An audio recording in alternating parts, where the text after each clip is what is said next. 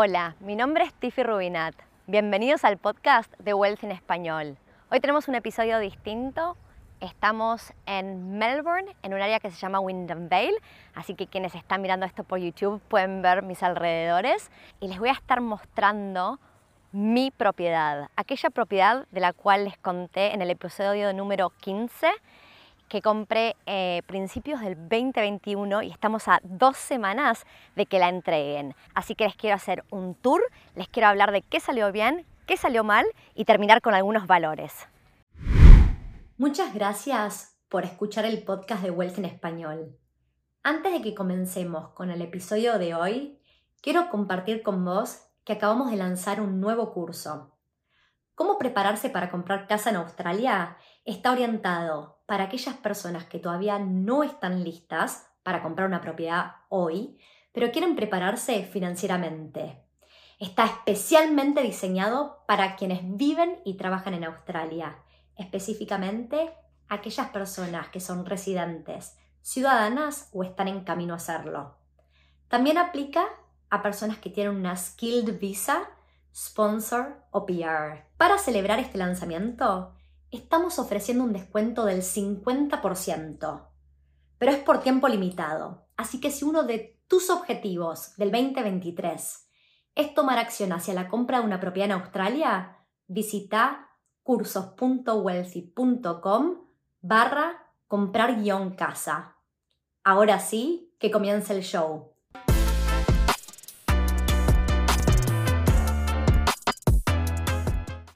Parados en Melbourne y allá por em, más o menos febrero, marzo del 2021 venía sufriendo mucho como ciudad. Fue la ciudad que más sufrió dentro de Australia por la pandemia.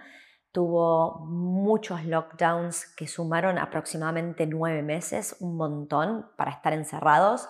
Y eso produjo que muchas personas que estaban viviendo en Melbourne quisieran irse a otras ciudades, querían poder estar libres, eh, disfrutar de, la libertad, del buen clima y con las fronteras cerradas, Australia teniendo migración negativa, Melbourne perdió más o menos 40.000 habitantes, si mal no recuerdo en aquel momento. No quiero inventar, pero creo que era alrededor de ese número.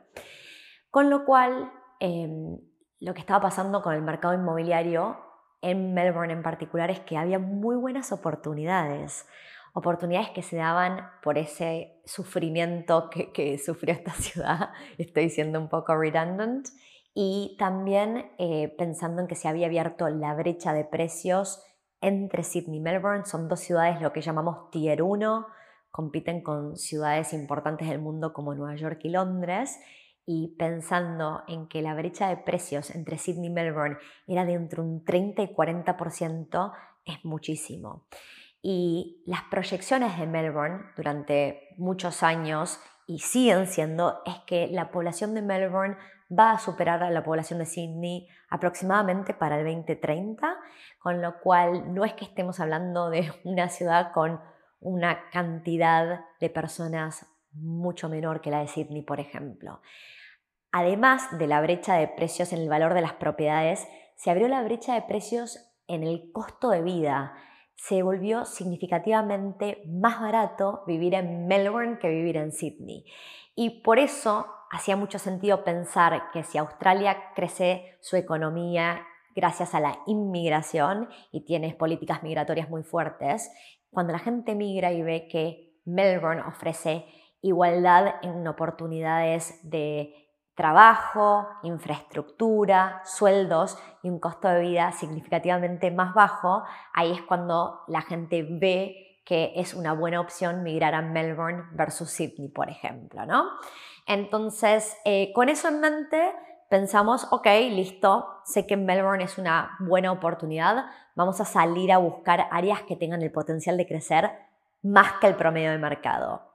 Y dentro de esas áreas que exploramos, y exploramos muchísimas áreas dentro de Wealth, y en particular yo estaba haciendo una buena parte de ese research junto con el equipo, em, vimos que el área de Wyndham Vale, que queda al sureste de, de Melbourne, representaba una excelente oportunidad por estar no tan lejos del CBD, del, Central Business District. De hecho, em, ya hay líneas de tren construidas, hay una estación de tren eh, en Wyndham Vale que tiene menos, ahora que estamos parados en el 2023, esa estación tiene menos de 10 años, ¿no? es bastante nueva. Y uno puede ir estacionar el auto gratis y subirse a un tren de que más o menos lleva 35 minutos a la City o alternativamente desde donde nosotros estamos pasan buses eh, no tienen una gran frecuencia, diría que cada 30 minutos suelen pasar, pero que también te llevan a la estación de tren y si uno no quiere manejar puede hacerlo y ya estamos. ¿okay? No solo contamos en Windham Vale con la opción de transporte hacia la City, sino que también hay un parque industrial relativamente cerca, más o menos 10 minutos en auto. Eso es una fuente de empleo bastante grande. Y yo veía muchas similitudes entre Windham Vale como área en Melbourne con ciertos suburbs y estates en Sydney y podía ver, los podía visualizar a 10 años básicamente, ¿no? Si vemos algo muy similar, cómo evolucionó, cómo crecieron los precios en Sydney, ¿por qué no en Melbourne, verdad? Y así fue como llegamos a esta área de Wyndham Vale. También estamos relativamente cerca del agua. No estoy hablando necesariamente de playas paradisíacas, pero tenemos, por ejemplo, Werribee South Beach, más o menos a 18 minutos en auto. Hay un Wyndham Harbor, que es una marina, tiene un par de eh, edificios relativamente nuevos con vista al agua y de fondo se ve la ciudad. Y, por ejemplo, cuando vine a visitar y tuve la oportunidad de ir a almorzar em, al Wyndham Harbor más o menos para fines del 2021, en ese momento había una especie de bar, restaurante, servían algunos platos, algunos drinks. Em, tenía bastante onda el lugar. Volvimos ahora, hace unos meses atrás, volví en septiembre del 2022 de vacaciones con mi familia. Estaba con mis papás que estaban visitando, les quería mostrar Melbourne y pasamos por esta área. Y ya para ese entonces no había solo uno, sino dos lugares de comidas y drinks y un mini golf. Y vemos cómo sigue evolucionando. Y la marina está eh, llena de vida, hay algunos shops y todo eso, eh, lifestyle, eh, tenerlo en la proximidad, es algo que por ahí, cuando yo hacía mi comparativo versus Sydney, decía, si estos estates en Sydney que están en la parte oeste, a una hora del agua, a una hora del CBD, y muchos de ellos, algunos tienen estaciones de tren y buena conectividad, pero algunos de ellos no están ni conectados y performaron tan bien porque el Southwest de Melbourne no lo haría, ¿no? Entonces, así es como llegamos al área de Wyndham Vale y después específicamente empezamos a ver múltiples estates. Em, un estate sería un barrio planificado, no necesariamente es cerrado, porque versus Latinoamérica, donde la seguridad puede ser em, nada, algo que nos concierne y que queremos estar seguros y por eso hay tanto barrio cerrado. En Australia hay algunos barrios cerrados, pero no es tan necesario. Entonces estos barrios están abiertos, pero solo los miembros, ya sea porque son propietarios o alquilan en este barrio, tienen acceso a ciertos beneficios. Y en particular, este estate se llama Jubilee Jubilee me pareció muy atractivo, es un estate que está planificado a 20 años y en esa planificación una de las primeras cosas que se construyó fue un aquatic park, que son unas piletas con unos toboganes y un gimnasio alrededor. En los planes eh, vienen muchas otras cosas. Ya en este momento contamos con un IGA, no está abierto todavía, em, pero está muy próximo a completarse la construcción y ya abrir. También tenemos, por ejemplo, un child care em, para que los niños vayan a la guardería, que ya está operando hace un montón de tiempo. Y hay un colegio primario y secundario.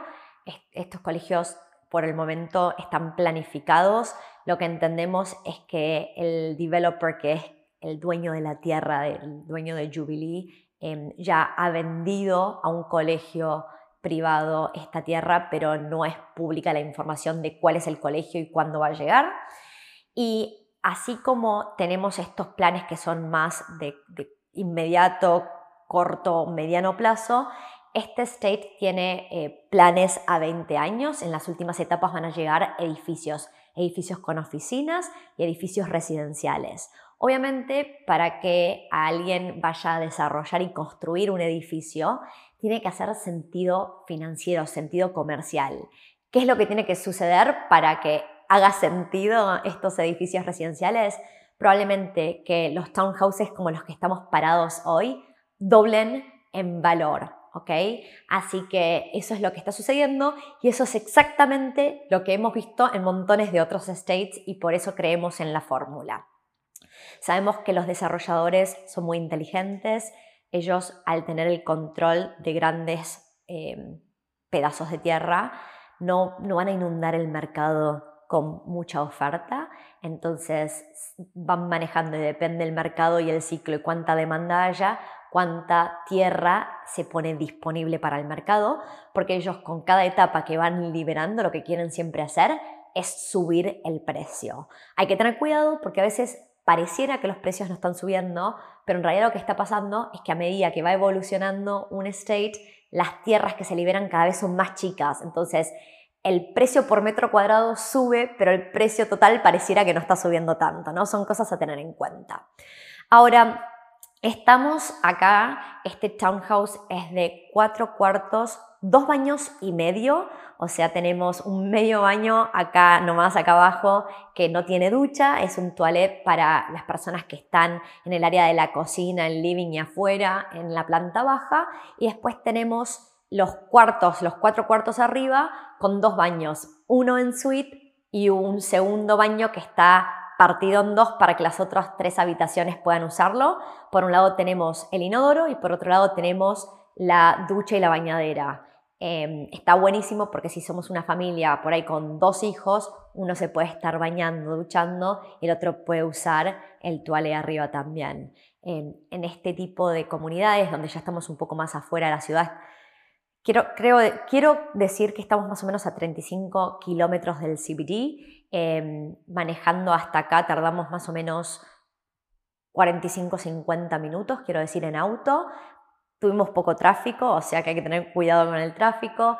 Em, y en tren es bastante más rápido, pero cuando nos vamos un poco más fuera de la ciudad, la expectativa, ya sea de las personas que están comprando para vivir o para alquilar, es que nos alejamos para tener un espacio más grande y por lo general pagar un poco menos de dinero, ¿no? Así es como vamos por el affordability. Entonces, este, townhouse es un townhouse muy generoso. A medida que nos acerquemos a la ciudad, los townhouses suelen ser de dos o tres cuartos en vez de cuatro cuartos, ¿no? Y se parece mucho a una casa, digamos. Así que, mm, en particular, cuando estamos hablando de qué salió bien, lo que salió bien em, es que efectivamente el mercado evolucionó incluso mejor de lo que pensábamos.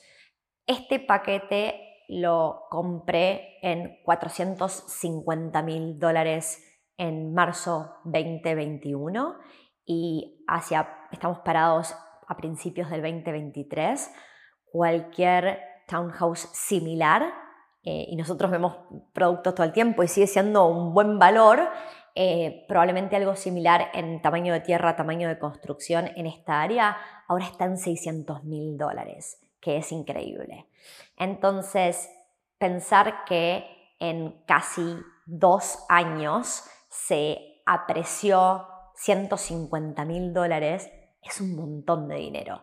Y esa apreciación en el futuro a mí me va a poder permitir hacer algo que se llama liberar equity. Hoy no voy a expandir en la estrategia de liberar equity. Tenemos otros videos que los vamos a dejar en la descripción o otros podcasts que vamos a dejar en la descripción en caso de que quieran entender esa estrategia. Pero si yo hubiera querido ahorrar 150 mil dólares en dos años, realmente yo, Tiffy, no lo hubiera podido lograr y me considero que soy buena ahorrando, ¿no? Así que eso es lo que salió súper bien. Eh, también, a ver, considerando que estamos eh, comprando una propiedad de 450 mil dólares y hoy tengo la oportunidad de venir a verlo en persona, mm, la realidad se alinea a mis expectativas. Obviamente em, yo he pasado por un poco de todo, me la paso viendo productos o, propiedades que son bastante más premium, pero entiendo que vienen a un precio mayor.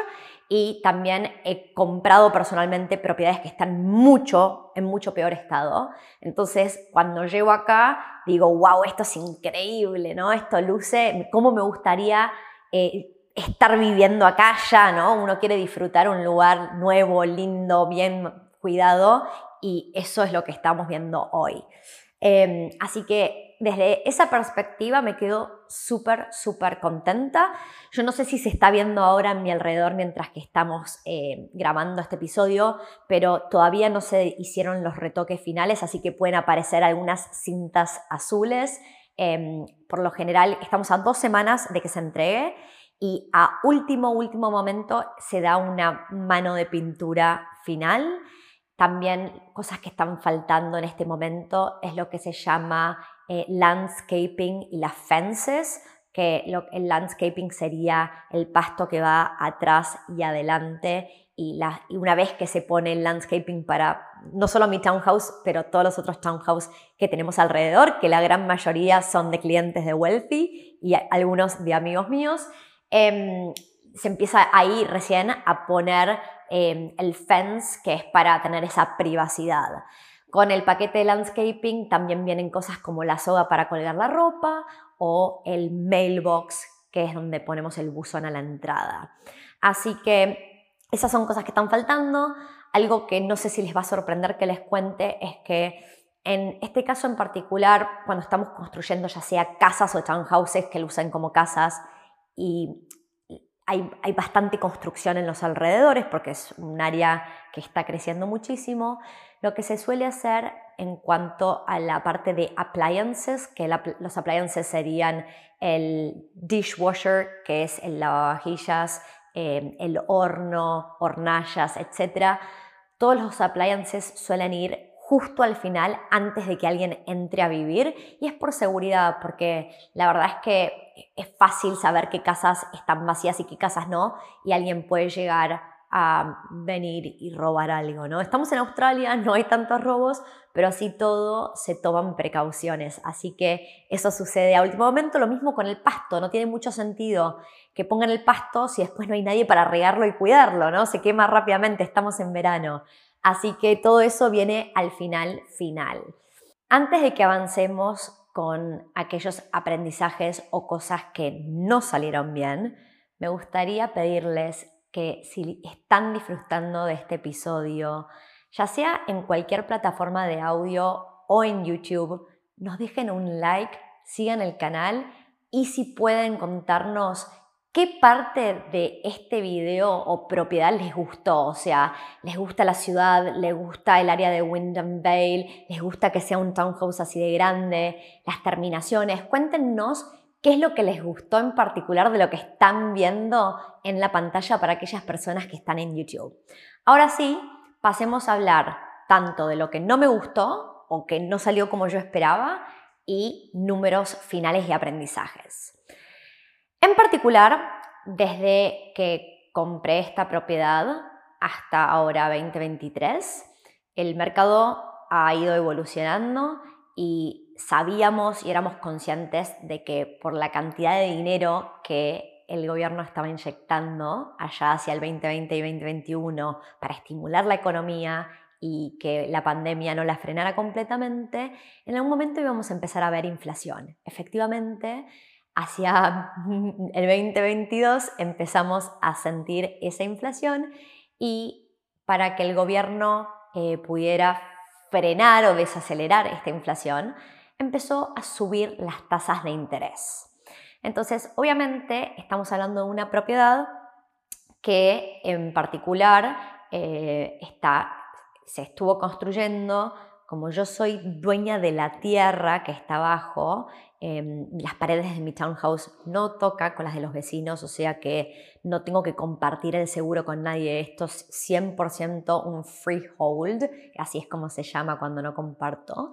Entonces yo tengo que pagar la hipoteca mientras que se está construyendo. Eso significa que em, básicamente yo durante todo este tiempo vengo pagando el alquiler donde vivo en Sydney, vengo pagando una hipoteca de una propiedad que no vivo ni ingresa dinero porque está bajo construcción y la verdad es que las tasas de interés vienen subiendo y yo esperaba que esta propiedad estuviera completa en 18 meses y llevó un poquito menos de 24, ¿está bien? Entonces a veces pasan cosas. Esto cuando, cuando uno compra una propiedad no es para cualquiera. Las personas que no pueden lidiar con cambios, variaciones, a, veces suceden y nada. Entonces quiero compartirles, no fue el final del mundo, pero algunas cosas no salieron como yo las proyectaba.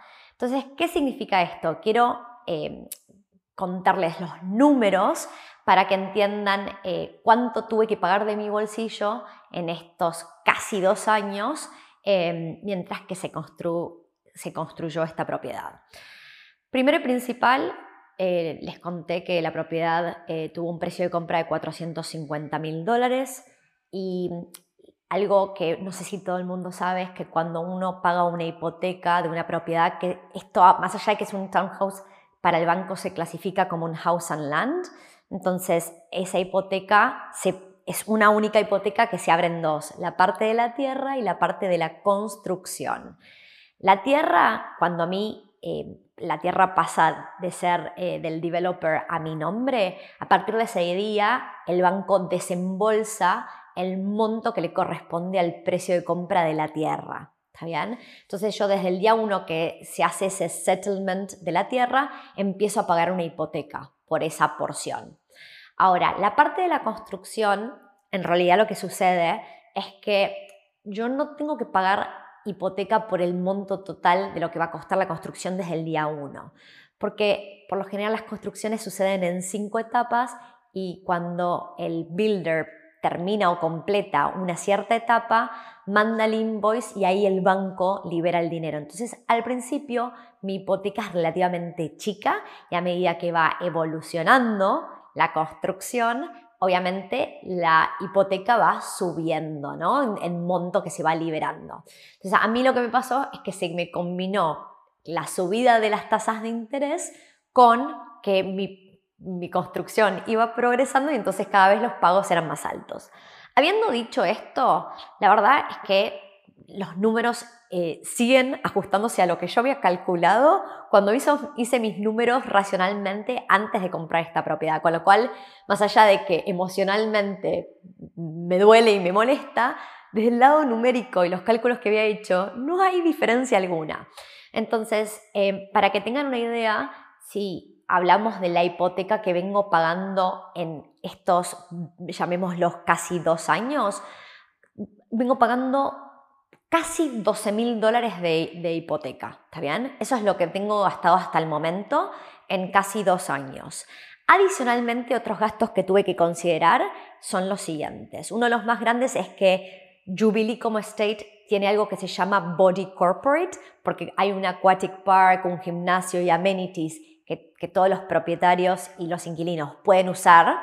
Entonces, al año son más o menos 1.200 dólares, o sea que 2.400 en casi dos años es lo que vengo gastando. Pero en total, entre el Body Corporate, sumándole la electricidad de la construcción y los Water Council Rates, todos los gastos adicionales sumaron 4.000 dólares más o menos. O sea que si tengo 4 mil dólares de expensas y 12 mil de, de, la hipoteca, estamos hablando de 16 mil dólares en estos dos años. Que si doy un paso atrás y lo comparo con que la propiedad se apreció 150 mil dólares y yo sigo ahorrando y sigo llegando a fin de mes y sigo haciendo todo, la verdad es que no me puedo quejar porque es un resultado increíble. ¿Está bien? Así que eso es lo que no salió tan bien, esos son los números y mi mensaje final para la audiencia, si estás del otro lado escuchando este episodio, es yo, al igual que vos, que estás del otro lado, em, puedo hacer todo mi análisis y en algún momento tengo que tomar una decisión y confiar. Nunca voy a estar 100% segura de nada. No existe el 100% de seguridad de nada. Pero el análisis del área, el potencial de apreciación, el análisis de ingresos y egresos, llamémoslo cash flow, todo me hacía sentido y decidí avanzar. Y confié en el, proceso, confié en los números y efectivamente en algún momento tuve que, que, saltar y tomar esa decisión y obviamente a mí cada vez se me hace más fácil porque yo voy ganando experiencia y cada vez estoy más cómoda con estas decisiones difíciles. Pero todos en algún momento tenemos que confiar y tomar acción y estoy súper contenta de haberlo hecho. Ese es el mensaje. Confíen en el proceso y tomen acción porque con cada una de mis propiedades, cuando miro hacia el pasado, lo que digo es, si yo no hubiera tomado acción, mira todo lo que me hubiera perdido, ¿no? Y solo puedo hablar de las cosas buenas, las cosas malas, pero de, de crecer mis riquezas y seguir evolucionando y aprendiendo si tomo acción. Si no, obviamente es muy fácil mirar hacia el pasado y decir si yo hubiera comprado, si yo hubiera hecho esto, ¿no? El mensaje es, no lo duden, después de hacer su análisis, si las cosas cierran, los números cierran, por favor, tomen acción. Espero que les haya sido de valor este episodio y nos estamos viendo la próxima. Hasta luego. Hola, de vuelta a Tiffy.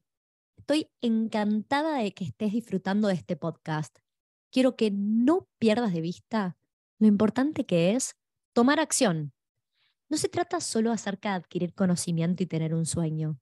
Comprar una propiedad no sucede de un día para otro.